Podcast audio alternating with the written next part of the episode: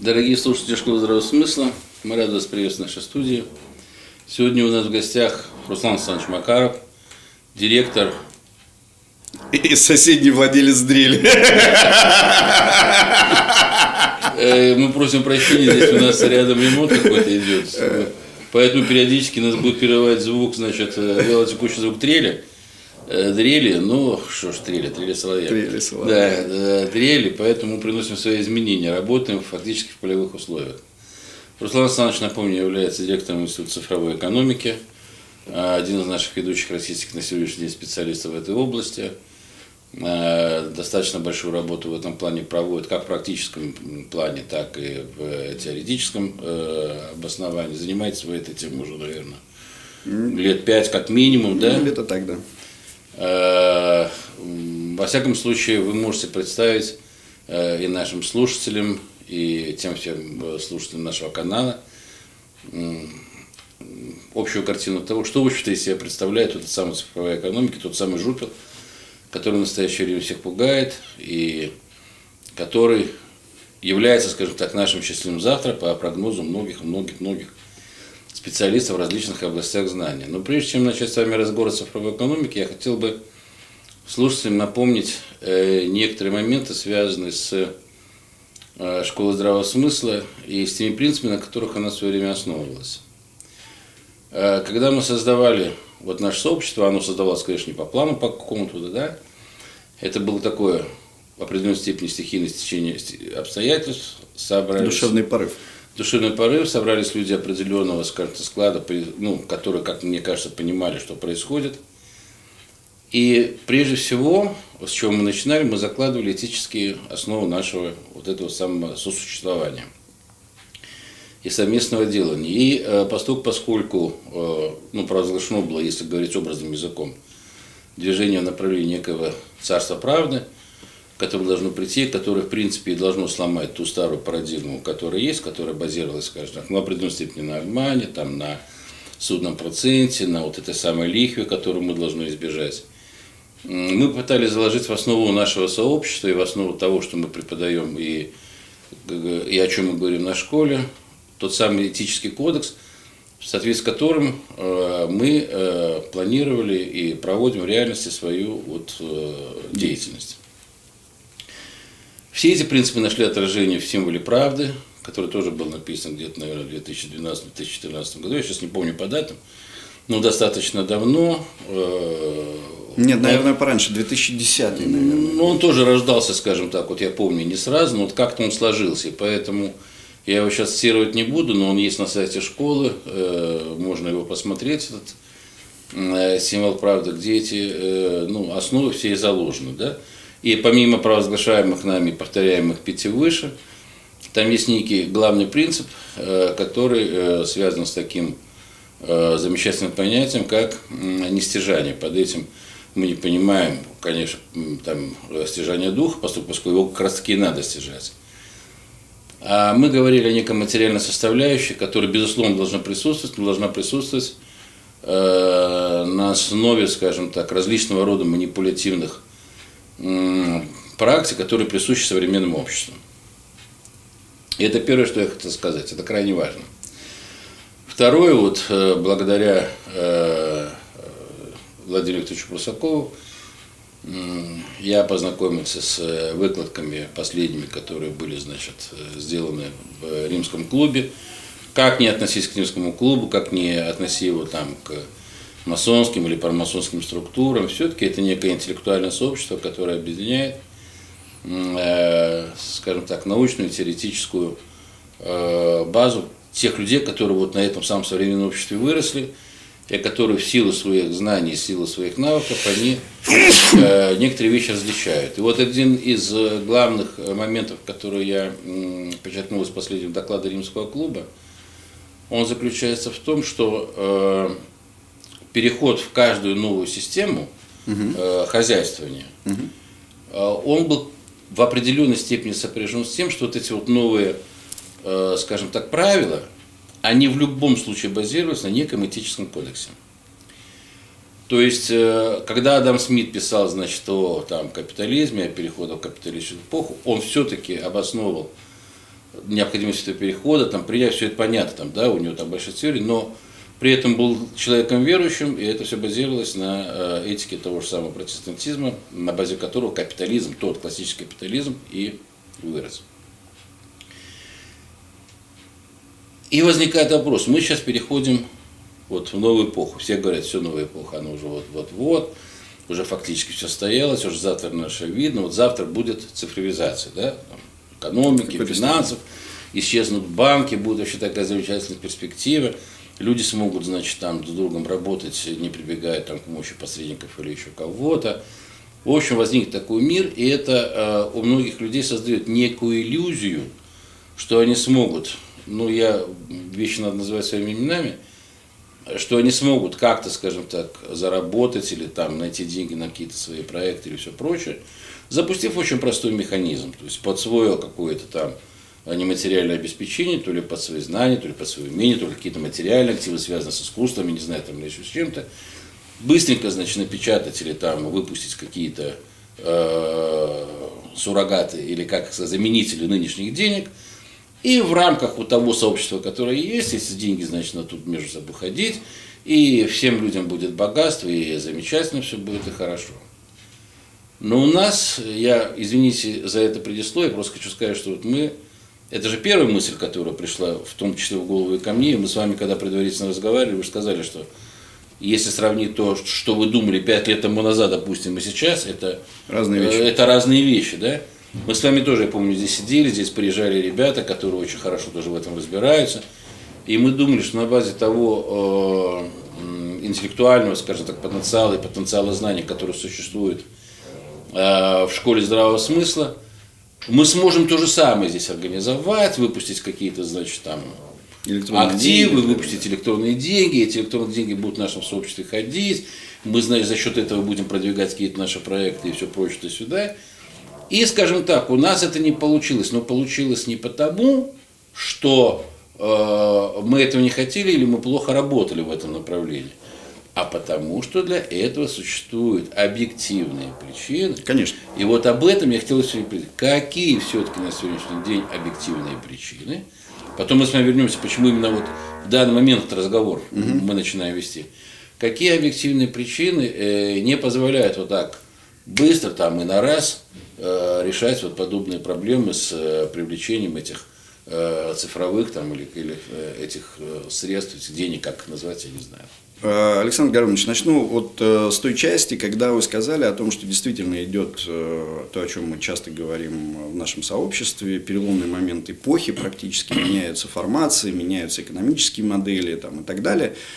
И в этот момент времени, и это в первую очередь должно приходить в голову, возникает желание самой пассионарной части бизнеса, если можно это бизнесом назвать, именно мошенников э, сактивировать некие инструменты нового времени для наживы. И ни для кого не секрет, что первые криптовалютные решения, вернее, не совсем первые, а наоборот, вот на базе первых криптовалютных решений очень много было э, цифровых денежных решений, которые были абсолютно мошенническими. То есть это сбор средств не подо что, и просто люди, которые создавали эту эмиссию, они исчезали. И за последние несколько лет э, изрочено само понятие краунфайдинга по многим э, по многим вопросам, потому что, ну, во-первых, мир наелся краунфайдингом различного рода, и, в принципе, люди стали гораздо осторожнее с точки зрения э, криптовалютных решений и электронно-денежных решений. Осторожнее подходить к ним, входить в подобного рода круги отношений транзакционных, финансовых и так далее. А, это обосновано очень многими вещами. Ну, во-первых, чисто юридическими. А, по той простой причине, что эмиссия суррогатных денег, э, электронных денег или криптовалютных денег, именно финансов, транзакционных во взаимоотношениях между людьми ли, компаниями ли, оплата услуг или производство товара, либо инвестиционной деятельности и так далее и тому подобное, вот это вот все за последние несколько лет довольно сильно зарегулировано стало. Собственно, мы об этом говорили еще в 2015-2016 году, что необходимо вводить регуляторные меры для того, чтобы убрать с рынка как раз мошеннические, как э, в э, цифровом финансовом мире говорят, э, скамовые деньги, то есть где сбор не обеспечивает конечного результата. Да. И, собственно, это начало происходить. Большинство стран в мире создало регуляторные меры для этого они вполне себе нормальные, юридические, которые нужно проходить. То есть я хочу произвести эмиссию, и типа вот там я завтра иду, а, создаю определенную программу, которая раздает всем электронные кошельки, и на них зачисляются и начинают ходить какие-то деньги, так вот нет. Для этого нужно пройти определенные инстанции регуляторы. И э, в Российской Федерации на сегодняшний день легально произвести, допустим, криптовалютное решение вообще нельзя. Это запрещено законом. Э, в связи с этим возникает сначала юридический вопрос. А как же вот действовать в такой ситуации, когда, допустим, в школе хотелось бы сделать... Э, во-первых, тогда нам нужно искать другую юрисдикцию, то есть государство, где это разрешено. И... Но даже при этом решении вопроса, да, такое возможно, э, нам нужно сначала озадачиться вопросом, а что же даст не школе, а каждому потребителю да. в, в этих новых взаимоотношениях этих денежных единиц, что им это даст. Меру накопления, чем являются деньги? Меру взаимоотношений и транзакций, мы тогда должны существовать в большом количестве эти услуги. И самое главное, как потом эти денежные средства можно по необходимости поменять на реальные денежные средства, потому что желание есть, э, э, ездить, летать, ходить, э, смотреть, строить и так далее и тому подобное, оно неизбывно у любого человека или любой компании. Поэтому, соответственно, выход какой-то в реальные деньги должен существовать. А для того, чтобы это произошло, это еще более усложненные инструменты уже финансового регулятора. То есть финансовых инструментов самих как таковых. Это либо биржевой для криптовалют, и, соответственно, это довольно сложная система вхождения в биржевой инструмент и так далее, и так далее. Либо обменный инструмент. Соответственно, это взаимоотношения с расчетно-кассовыми центрами, банковскими институтами и так далее. А в мае прошлого года э, э, МВФ, РС, Центробанки мира э, довольно сильно закрутили гайки. И на сегодняшний день сам процесс хождения денежных средств обычной фидуциарной экономики, то есть стандартов эмиссии, эмиссии государств, в сочетании с электронно-денежными или криптовалютными решениями далеко не факт. То есть вам банки просто не дадут открыть счета под эту историю. В большинстве случаев. А, очень осторожно. И с очень большой осторожностью с прошлого года банки относятся к, ко всему, что касается новых финансов. Ну да, действительно, с одной стороны, это с точки зрения их а, действительно неоправданный уход с рынка обычных денег на, в рынок цифровых денег – Мало того, банки от э, свободы криптовалютных либо электронно-денежных решений и подобного рода эмиссий теряют очень много в своей деятельности, поэтому ну, не хотят они. И, собственно, это тоже регуляторная мера, которая ограничивает возможности. И здесь как раз беда, что это ограничивает не только возможности мошенников, но и тех, кто действительно хочет сделать реальное дело, привлечь какие-то инвестиции, запустить какой-то серьезный проект, либо даже подзалоговые то, что э, возможно тоже, то есть когда у электронно-денежных либо у криптовалютных решений есть залоги внутри. И да, залоги могут быть любыми, э, культурными ценностями, интеллектуальной собственностью, реальными деньгами, золотом и так далее. Но даже вот эти залоговые инструменты на сегодняшний день не дают возможности говорить о том, что это абсолютно легально. И мы знаем очень много случаев, э, начиная там с 16-17 года, когда пошли крупные судебные процессы, э, где государство довольно серьезно наказывало людей, которые, не подчиняясь определенным требованиям и регуляторным мерам, производили эмиссии. И в Соединенных Штатах очень много было судов, и в Европе были такие суды, и люди, простите, попали в места не, не столь отдаленные. Да и в России уже известно немало дел. Поэтому это сложный и очень профессиональный механизм. То есть, если бы э, вы могли производить собственную, любой человек мог бы производить собственную эмиссию и запускать ее в какое-то сообщество, то, наверное, каждый бы дома имел свой собственный печатный станок и печатал то, что он считает нужным. Как в том в старом анекдоте, съесть бы он съел, но кто ж ему даст? А, потому что в любой магазин зайдя, он за эти отпечатанные у себя дома деньги ничего не купит. Так и здесь. Купить за то, что не обличено во взаимоотношении в сообществе и не имеющее обменного инструмента э, э, единицу, ну, она становится ненужной. Тогда зачем париться? Я хочу просто напомнить еще раз нашим слушателям. Ну, во-первых, подчеркиваю то, что вы сказали. То есть я правильно понял, эта информация крайне важна для наших слушателей – ну, чтобы не попасть в какую-то ситуацию, ну, у меня все на слуху, значит, все, все МММ и властелины, то есть, ну, это фактически то, что я вижу, то, что происходит, это во многом напоминает те самых Исабрадини, грубо говоря, на первом этапе там что-то дать, а потом, значит, людей э, форменным образом ограбить. То есть, э, дорогие слушатели школы здравого смысла, когда вы слышите какие-то призывы о том, что, ребята, вот вы, вот мы создаем, давайте, значит, там несите и все прочее, Э, я вас очень прошу, прежде чем это делать, все-таки внимательно несколько раз подумать, потому что и мы же тогда, если ты помнишь, да, если мы, мы же и не пошли по этому пути только потому, что это невозможно сделать в силу современного, ну, нынешнего законодательства. Это невозможно сделать в силу того, что все-таки ограниченный ресурс, поскольку, поскольку все-таки это рассчитано больше, скажем так, сообщество. Сообщество, насколько я понял, да, да, разговора да, да. с вами. Это невозможно сделать, потому что здесь невозможно я не могу вам сказать, приносите, а вот через 10 лет вы все будете в шоколаде. Я даже не могу сказать и гарантирую, что через 10 лет вы получите то, что вы отдали. Или хотя бы часть того, что вы отдали. А если у меня такой уверенности нет, то я никогда никого не буду призывать к тому, чтобы это делали. Это мы сейчас возвращаемся к тем самым вопросам этики, с которых мы начали. Абсолютно верно.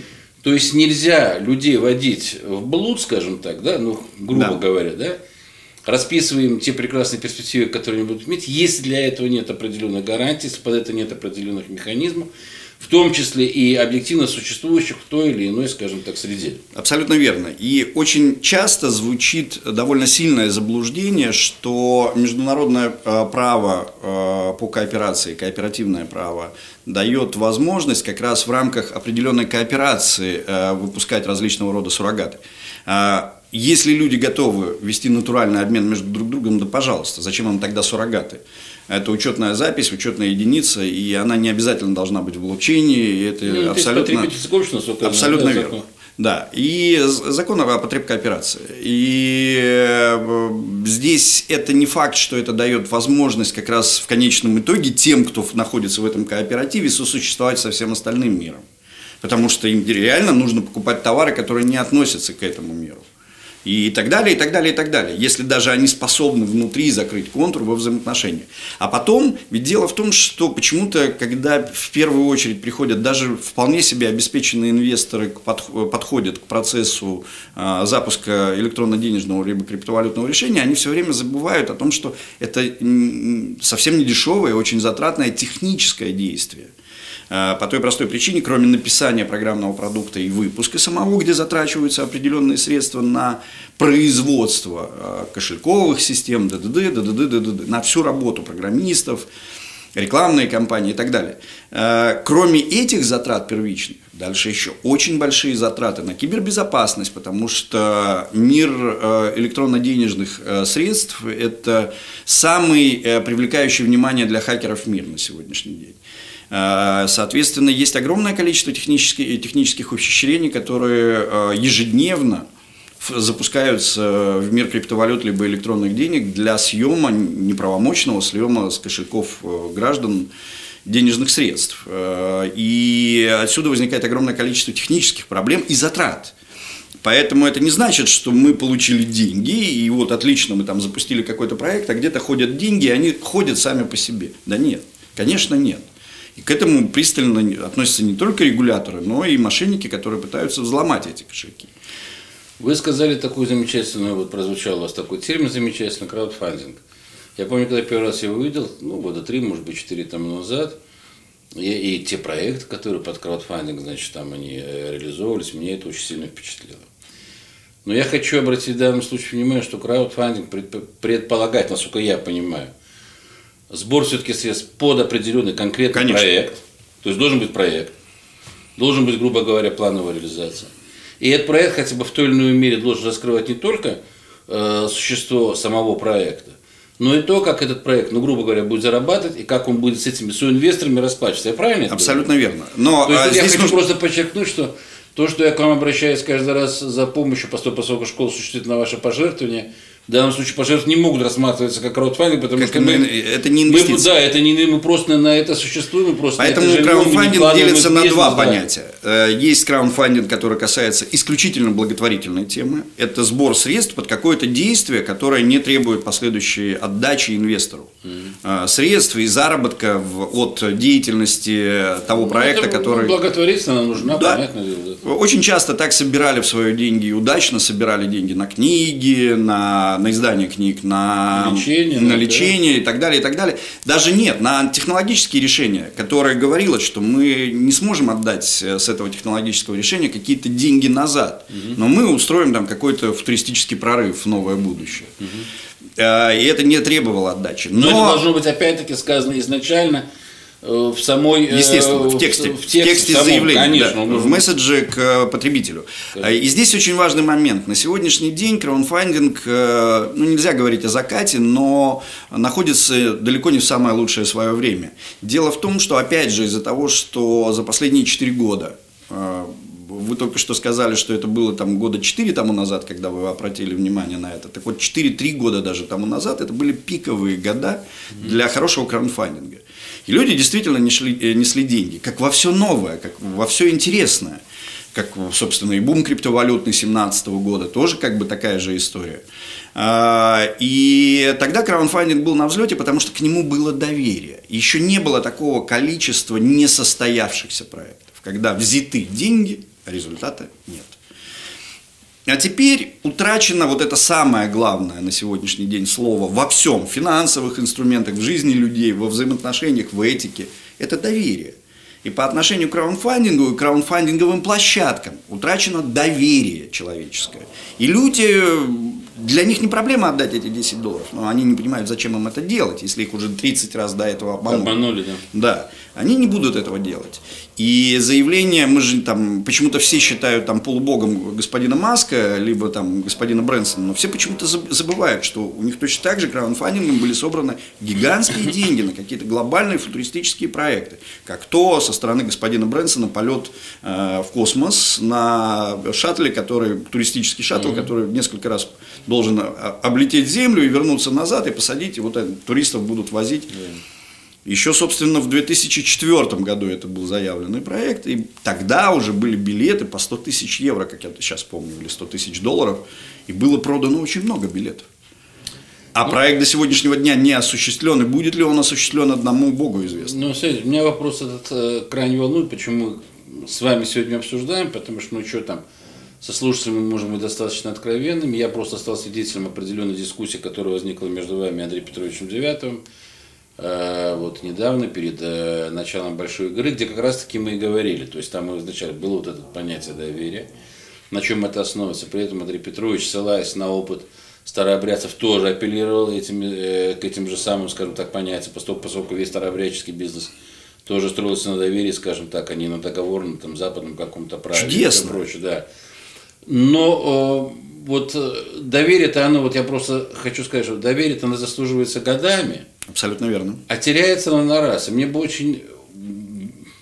У нас, я просто э, напомню слушателям, и себе самому, и вам, э, вокруг школы здравого смысла сложилось определенное сообщество. И это сообщество там, ну, по разным подсчетам, кто считает там 40 тысяч, кто считает 50 тысяч, неважно. Но это не один, не два, не три человека. Даже если было бы один, и два, и три, все равно это было бы неправильно. И у этого сообщества есть определенное доверие к тому, что мы здесь делаем и о чем мы здесь говорим. Да. И если я говорю слушателям школы здравого смысла, что я э, никогда и ни за что не позволю э, и ни себе, ни тем людям, которые меня окружают, э, вводить в заблуждение, скажем, да, так вот и наших слушателей, наших соратников и наших единомышленников, то я на самом деле это буду делать, и я это должен делать. Конечно. Это на честно. моем, еще раз говорю, на моем опыте, сколько там э, разрушенных судеб, связанных с тем же самым ММ, с, э, с Чарой банком, с Пластилиной и все прочее. Вы помните все эти истории, не хочу, чтобы в это попали наши слушатели. При этом то, что у нас есть такая большая площадка, она становится достаточно привлекательной именно для вот решения на раз каких-то, скажем так, проблем. Как людям кажется, может быть, даже из благих побуждений, но мы знаем старую пословицу, что дорога в ад вымощена Конечно. этими самыми благими побуждениями. Вот чтобы этого не было, я хотел бы именно с вами, как специалистом, вот в данном вопросе еще раз поговорить и объяснить слушателям школы, что не может школа, не может школа в данный момент, в конкретном, в силу обстоятельств, в силу объективных причин, выступать той самой площадкой, которая бы явилась бы база для создания вот каких-то краудфандинговых платформ. Хотя нет. И, и этого самого, и э, вот этих самых электронных денег. Э, я соглашусь в этой части, Александр Горович, но не соглашусь э, в части того, что если школа выполняет краудфандинг, на благотворительный краудфандинг, э, на жизнедеятельность и действия самой школы – то это вполне легальные, правильные, обдуманные пожертвования ну, слушателей это пожертвование, школы. это да. благодеяние наших да, слушателей. Абсолютно. Если э, все 40-50 тысяч человек э,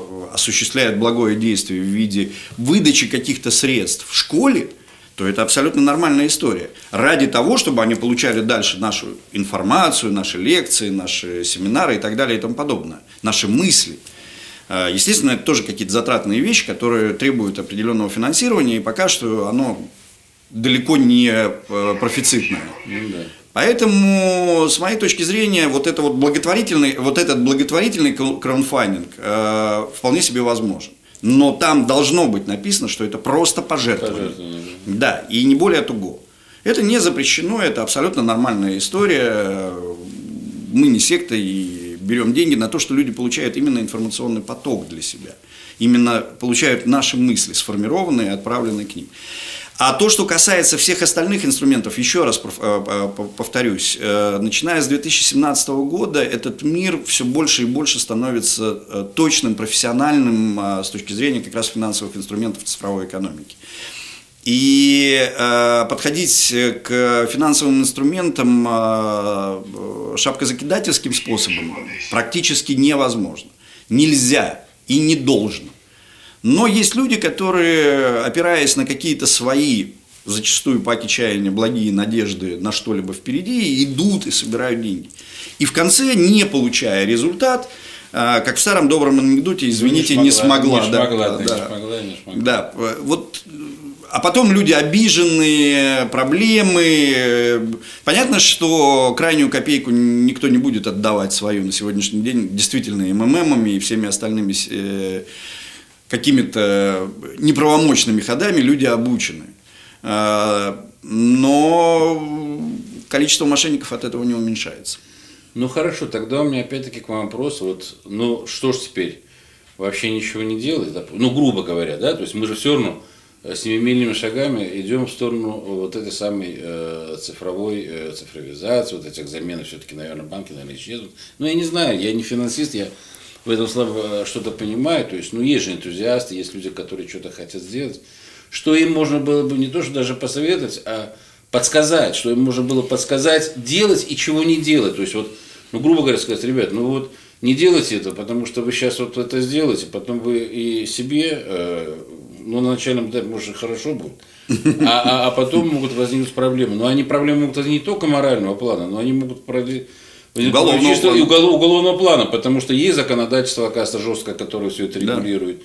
Есть, скажем так, определенная уже практика в этом плане. Вы сами мне говорите, что несколько судебных процессов сейчас, ну, тем более достаточно таких э, мощных, о них, может быть, не очень прессе да. говорят. А, э, московские процессы закрыли своим пиаром, скажем так, все, все остальное поле этого уголовного э, преследования за неправильные финансовые действия. Вот что можно было бы в этом плане как-то или посоветовать, или сказать? А, ну, во-первых, советовать э, с точки зрения тех, кто действительно рассматривает для себя интерес инвестировать в подобного рода проект, которые уже существуют, либо которые начинаются, глубже входить и искать профессиональных консультантов которые действительно профессионально, не э, будучи субъективными владельцами проектов, либо их амбассадорами, оценят этот проект, поймут э, и скажут, да, можно инвестировать, интересно, вот такой результат, на такой результат можно рассчитывать. Вот такие риски, либо их нет, либо они есть, но вот такие вот. Поэтому это все э, нужно узнавать у специалистов, обязательно консультироваться. Вы же приходите консультироваться к юристам, когда возникают проблемы, связанные с э, правом. Естественно, здесь точно такая же история. Нужно подходить к э, людям правильно, к специалистам. А, никто не кидается в большие инвестиционные истории без консультаций с финансистами, с инвесторами крупными, либо с консультантами подобного рода процессов. Поэтому это первая часть. А, вторая часть данной ситуации, если вы сами начинаете и подходите к выпуску эмиссии, это имеет место быть. Я участвую не в одном проекте, связанном именно с сегодняшней эмиссией и я надеюсь, удачно участвую. Но а, если вы к этому подходите, постарайтесь оценить проект со всех сторон. Э, начиная от того, как эта эмиссия будет ходить, каким образом вы будете выходить на рынок, что будет происходить э, в ваших отношениях с банками в первую очередь, с государственностью в первую же очередь, в каком государстве у вас что будет находиться, где у вас будут находиться сервера, будет ли у вас аутсорсинговая команда производить все это, либо вы наоборот набираете своих айтишников, которые выполняют эту работу, и так далее, и так далее, и так далее. Весь процесс вам нужно увидеть э, максимально объемно. А, потому что любая ошибка в любой части приводит либо к затяжке времени, либо еще худшее к потере довольно серьезно вложенных средств. И еще раз повторюсь, приличные проекты, связанные с инструментами, финансовыми инструментами цифровой экономики, это очень затратный бизнес. Но при соблюдении этих правил, в общем Да, конечно, можно получить результат. Э, я не могу, опять-таки, об этом не сказать, потому что, ну, достаточно у нас такая откровенная площадка, мы что там скрывать все прочее. Э, в прошлом году, э, вы знаете, было создано товарищество разумных от народа. Угу. Товарищество разумных от народа создавалось в Середняково, большое собрание было, было там много людей. Это все у слушателей школы здравого смысла, и через школу здравого смысла они получили этот импульс. И изначальная идея, которая закладывалась в создание трона, она заключалась в том, что ну, поскольку, поскольку все-таки, да, мы занимаемся здесь вопросами экономики, не только теоретизируем по поводу того, что будет и что не будет, этика, не этика, но и вопрос экономики у нас постоянно присутствует, то вокруг школы, э, ну, вернее, в рамках школы проявили себя ну, некоторое определенное количество людей, которые бы хотели заниматься конкретным бизнесом. И поскольку, поскольку это никак не противоречило тому, чем мы все-таки занимаемся, потому что новой эпохе нужна и новая экономика, вот было принято решение создания вот такого ну, орган, что ли, который бы объединил разумных от народа, с тем, чтобы они занимались проектами, которые касаются непосредственно вот э, экономических там, и прочих вопросов. Э, вот э, больше года существует ТРОН, успешный я не берусь оценить, потому что я, скажем так, не являюсь активным участником ТРОНа, хотя в исполкоме ВОРК в создании его я участвовал.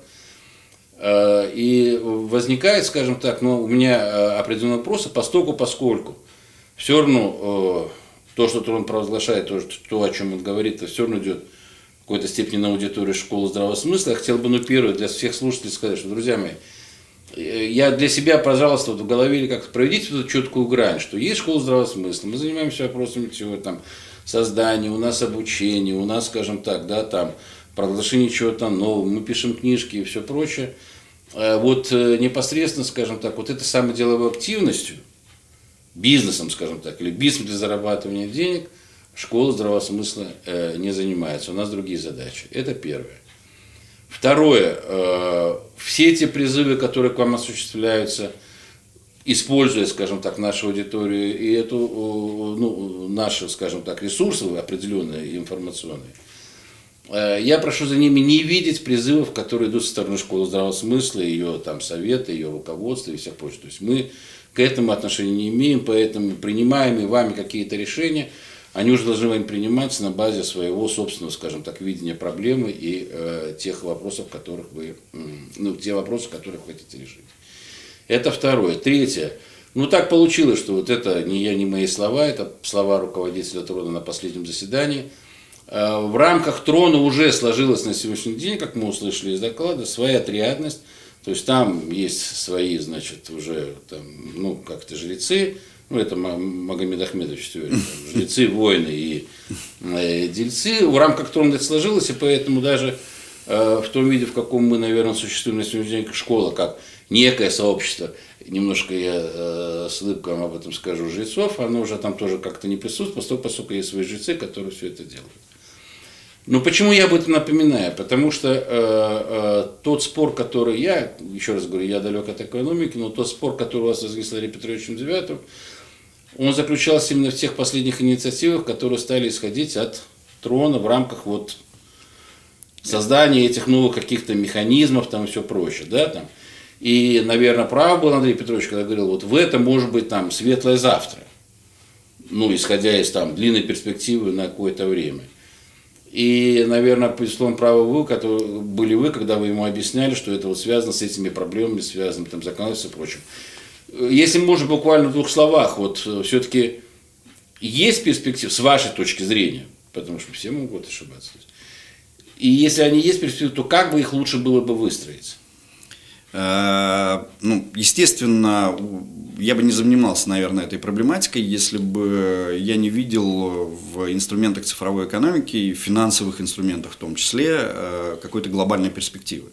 Э, с моей точки зрения, то, что порождено в виде цифровых системных транзакций и упрощения жизни человека и работы корпораций и компаний с точки зрения возможностей, которые несут финансовые инструменты цифровой экономики, это уже сложившийся серьезный инструментарий.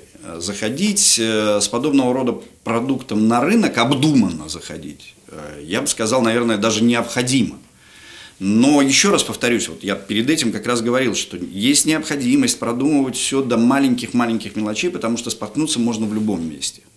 И это влечет э, за собой в том числе последующее недоверие и очень серьезное со стороны и инвесторов, и глобальной группы лиц. А, поэтому даже благими намерениями нужно профессионально все оценивать в этом отношении. Это первая часть. Вторая часть, есть ли перспективы конкретно у каких-то инструментов, которые собирается сделать трон, мне очень сложно говорить. По той простой причине, что если эти заявления звучат в таком виде в Российской Федерации, обычно это заканчивается очень плачевно. Ну, допустим, я могу напомнить э, знаменитое возрождение биржи Алисы Гер... Германа Стерлигова. Да. А Герман тогда благими намерениями тоже все это восстанавливал. И, наверное, какие-то вопросы, которые он себе ставил как цели и задачи, он решил тем коротким э, периодом времени новой деятельности Здесь снова Алисы. Но конечный результат был, как обычно, плачевен, и, собственно, биржа закрылась. А, слава богу, без каких-то глобальных уголовных дел. Хотя, я не знаю, может быть, уже что-то и возникло после этого. А, и таких историй очень немало. Знаменитая история выпуска биокоина со стороны Лавка-Лавка. Прекрасный проект, честные люди. Хотели все сделать по-честному, но регулятор не дал дальнейшей возможности осуществлять проект в том виде, в котором они его э, намеревались, намеревались сделать. Да.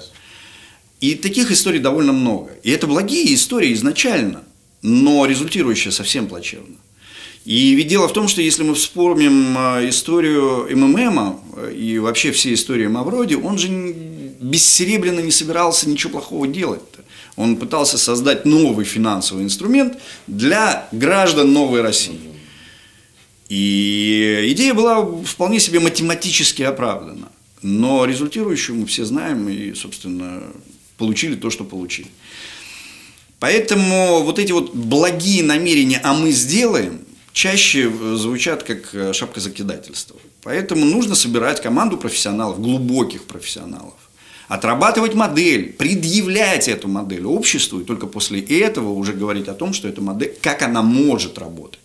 Вы же не можете гарантировать, даже находясь в каких-то отношениях с каким-то государством, которое вам это позволило делать, гарантировать, что через год там не поменяется власть, Конечно. и вам это запретят Конечно. делать.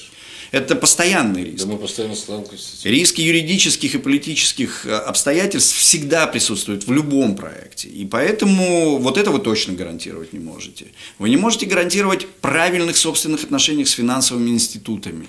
И поэтому Относясь к этому, с одной стороны, инвестор действительно должен разумно понимать, что он, по сути дела, рискует и отдает деньги э, с большой вероятностью, что они могут не вернуться. А, и очень часто я не раз слышал от, э, есть э, у меня такое слово в последнее время, это как раз такие благотворительные инвесторы. Они отдают деньги в проект не для того, чтобы их получить обратно, хотя изначально договор инвестиционный, а именно чтобы проект получился. А как он дальше будет жить, это уже процесс времени, ну и будет так будет. И вполне себе, если это не последние вытащенные деньги из кармана, то вполне себе это может сработать. Но еще раз повторюсь, э, это не должно в конечном итоге понести, в случае э, проблем, связанных с проектом, это не должно э, повести этических проблемных результатов для самой группы сообщества разрыв доверия сообщества в виде школы ну, здравого ну, смысла между собой из-за чьей-то а, скамовой продукции или не скамовой, но не случившейся продукции. Это не должно вызывать внутри. Каждый должен очень сильно подумать и принять для себя самостоятельное решение. Нужно ему это или не нужно. А то, что я могу порекомендовать в этом отношении к трону, это то, что я сказал. Обратитесь к специалистам которые, а, посмотрите, это должны быть люди, которые подобного рода инструмент уже не раз рынку порождали. Может быть, вам ничего и делать не, не нужно, надо, может, да. уже что-то есть на рынке, что вы можете взять и э, использовать для себя, тем более, что есть э, криптовалюта, имеющая системные, системную работу с реальными финансовыми э, инструментами, э, уже сделана именно для кооперативного международного сообщества. И она себе вполне котируется, имеет место быть. Ее создавали э, умнейшие математики российские еще до бума биткоина. И если вам нужно будет, я вполне себе понимаю, что я могу порекомендовать вам конкретных людей, которые вас проконсультируют с этой точки зрения. Но то, что я слышу сейчас в заявлениях, это наводит на очень серьезные размышления меня лично э, с точки зрения того, что я видел не раз за последние 3-4 года, где проект немножко недодуман и немножко недообеспечен. Еще раз скажу, я не знаю глубины этого проекта. Со мной его никто не обсуждал, кроме тех заявлений, которые я слышал в э, эфире. Я понял. И теперь, э, если вы позволите, конечно, я не знаю, имеет смысл это делать, ну, вернее, разрешите вы это делать или нет, но я видел ваш проект, ну, мы же не только теоретизируем, то есть очень, угу. опять-таки, э, если мы апеллируем к такому пониманию, понятию, как доверие, мы должны что-то и показать, слушай, ну да, вот это вот по такому пути, значит, идти, этот, ну, опасный, связано с такими, да, там, э, ямами, лакунами, там, mm-hmm. и со всем прочим, да. А вот э, вполне успешная реализация проекта в этой области тоже, грубо говоря, есть. Я просто увидел, когда вы мне показали на, на, у себя на смартфоне вот этот замечательный проект, который связан с Э, Авиация. С авиацией, да, с авиацией. То есть я могу что-то? Да, мы можем говорить, можем показывать уже ролик. Э, проект Потому находится проект, на ICO, да. И здесь очень важно. Дело в том, что я еще в 2017 году в своих э, интервью нескольким телеканалам постоянно повторял одну и ту же фразу. И я, собственно, с этой точки зрения абсолютно не сошел, что для того, чтобы вводить какой-то новый финансовый инструмент в мир – он должен иметь э, реальную социальную потребность. Ну, то есть э, большое количество людей, социум должен быть в потребности э, вот этого конкретного решения, этих не, необходимости этих транзакций.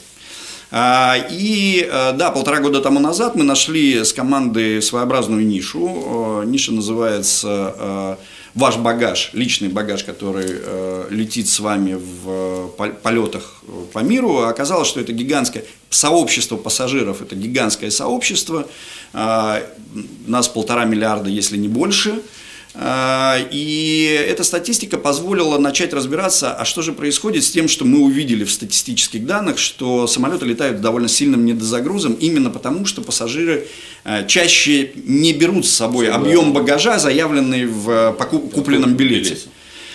И оказалось, что это действительно интересная тема, тем более, что она скоррелировалась и абсолютно э, сошлась в решении очень сложном сегодняшнего времени. Это именно с э, скоростью и объемами перемещаемых грузов из точки в точку планеты.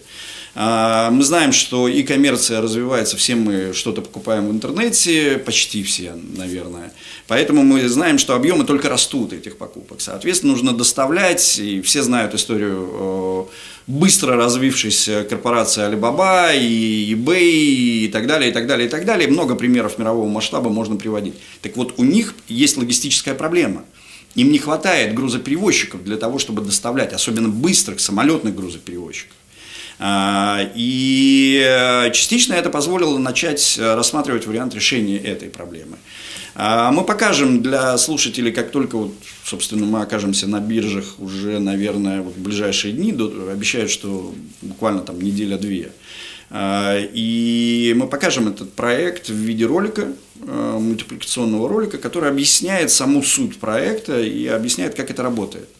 Естественно, во-первых, вот здесь очень важный момент, что очень профессиональная команда, собранная с очень многих стран мира, и айтишников, и юристов, и финансистов, и архитекторов, и так далее, и, так, и менеджеров проектов различных. Она была, собиралась очень большая команда из разных точек мира, полтора года делала проект. Потому что мы периодически нарывались как раз на те самые подводные камни. Когда то одно недозволено, то другое недозволено, и приходилось решать эти проблемы в рамках нашего проекта. Хотя, собственно, изначально понимали, что делаем благое дело. А вторая часть, проект не стартует одномоментно на все авиакомпании. Это сложный еще дальше процесс, как авиакомпании будут заходить к нам, сколько их будет, как вопрос решаться будет дальше, каким образом мы будем с ними соотноситься. Они будут, естественно, рассматривать необходимость собственной прибыли извлечения из нашего проекта и так далее. То есть это еще дальше идущий проект. И там очень много ответвлений, которые мы нашли на сегодняшний день, связанных с бонусными программами различных структур, и не только авиационных, которые вливаются в наш проект и так далее. И вот подобного рода проекты, когда они решают какую-то социальную задачу с точки зрения транзакций, Причем при этом создавая... Задачу, ну, чуть ли не в глобальном масштабе, скажем да, так. Да, и таких историй, вот когда это такого уровня история, э, либо когда это решает технически какие-то прорывные решения для человечества, я считаю, что это, естественно, имеет право и место быть с точки зрения производства какого-то, и неважно, криптовалютного, электронно-денежного решения. Здесь, кстати, тоже очень важный момент, когда человек подходит, либо компания подходит к решению, что они будут выпускать. А, потому что это очень разные процессы, то, что касается криптовалюты, то, что касается электронных денег. И не только с точки зрения блокчейна. Сейчас есть и криптовалюты уже не на блокчейне, а на централизованных историях. И электронно-денежные есть решения, и блокчейновые, и централизованные. Поэтому там тоже все не так просто. И я всегда призываю в этом случае не забивать гвозди золотым микроскопом, потому что нужно оценивать необходимость и возможности того или другого контура. И в каких-то решениях действительно нужно идти к э, биржевым инструментам в виде криптовалюты и смотреть за волатильностью, дальше работать с проектом на именно этой волатильности, работать со спекулятивными рынками и так далее. А в каких-то это абсолютно не нужно, и нужно идти в закрытые контуры электронно-денежных отношений. Поэтому и тот, и другой инструмент, они, э, они очень непросты, и в них нужно разбираться. Александр Александрович, я э, как ловлю вас на слове. Вы сказали, что вы э, покажете слушателям там в ближайшее время, как у вас там все это происходит. проектом. Этот проект мне очень понравился, и он именно э, демонстрирует э, те все-таки э, возможности, которые появляются у человечества в связи с тем, что оно движется вот пути, по пути цифровизации. Не страшна цифровизация как правильно говорить, она в любом случае состоится с нашим участием или без нашего участия. Просто имеет временной лаг. Просто да. определенный временной лаг, и здесь очень важно соблюдать некоторые базовые правила для того, чтобы все-таки все состоялось так, чтобы это было во благо, а не Абсолютно верно. И мало того, эти правила же не зиждятся исключительно для цифровой э, системы Конечно. жизни человека в, этом, в этой плоскости. В этой. Они, эти правила действуют в нормальных человеческих отношениях. Будьте честными, берегите доверие. Э, там, их, они все написаны, собственно, в Библии. И тут ничего другого нету. Просто цифра дает другие возможности, да. И я каждый раз объяснял, что в цифровой экономике финансовые инструменты, о которых мы вот все это время говорили, это очень маленькая толика. Цифровая экономика включает в себя все, что касается софта, цифровизации, системы и технические аппаратные решения, которые связаны с цифрой, а, и различного рода новые прорывные вещи, связанные с телекоммуникациями и так далее, и так далее. Вот это все цифровая экономика. И там огромное количество продукта, полезного для человека, важного, нужного. И, соответственно, цифровой экономике быть, она развивается уже огромное количество времени. И она не возникла там вот в 2000-х годах. Нет, она идет э, давно и развивается, и находит свои меры применения. Поэтому за этим и следить интересно, и находиться внутри проектов, осуществляемых в этом в некоторой степени футуристическом процессе, но это вполне себе развивает и дополняет сегодняшнюю жизнь, нормальную, обычную человеческую жизнь. Ну что, дорогой Руслан Александрович, спасибо вам огромное, что нашли время, пришли к нам. Мы желаем вам всяческих успехов. Очень надеемся, что к концу года мы обязательно, обязательно, обязательно встретимся и поговорим о реализации вашего проекта, о тех перспективах, которые все-таки у нас, я имею в виду в данном случае, наш большой социум, который называется там российский народ или как его там иначе назвать, мне больше нравится слово русский. Вот. И большое спасибо слушателям школы здравого смысла за внимание, за вашу поддержку и за то, что вот у нас такая замечательная аудитория. Которая, вот у меня с дочерью случилась проблема. Я честно скажу, Сан Александрович, я просто в шоке. То есть у меня э, помощь наших слушателей, ну их советы, скажем, телефоны какие-то, возможно, это 16 листов, а сейчас, наверное, уже больше, потому что каждый день приходит и приходит. И я в совершеннейшем шоке, дочка в совершеннейшем... Я говорю, я говорю, я, честно говоря, этого не ожидал. Не потому что я не рассчитывал на помощь э, наших слушателей, но вот такой, знаете, искренняя, сердечная это реакция. Социальная это, пассионарность, это, это, хорошо это сложенный социум. Поэтому, дорогие слушатели, всем вам огромное спасибо и храни вас Господь. Спасибо.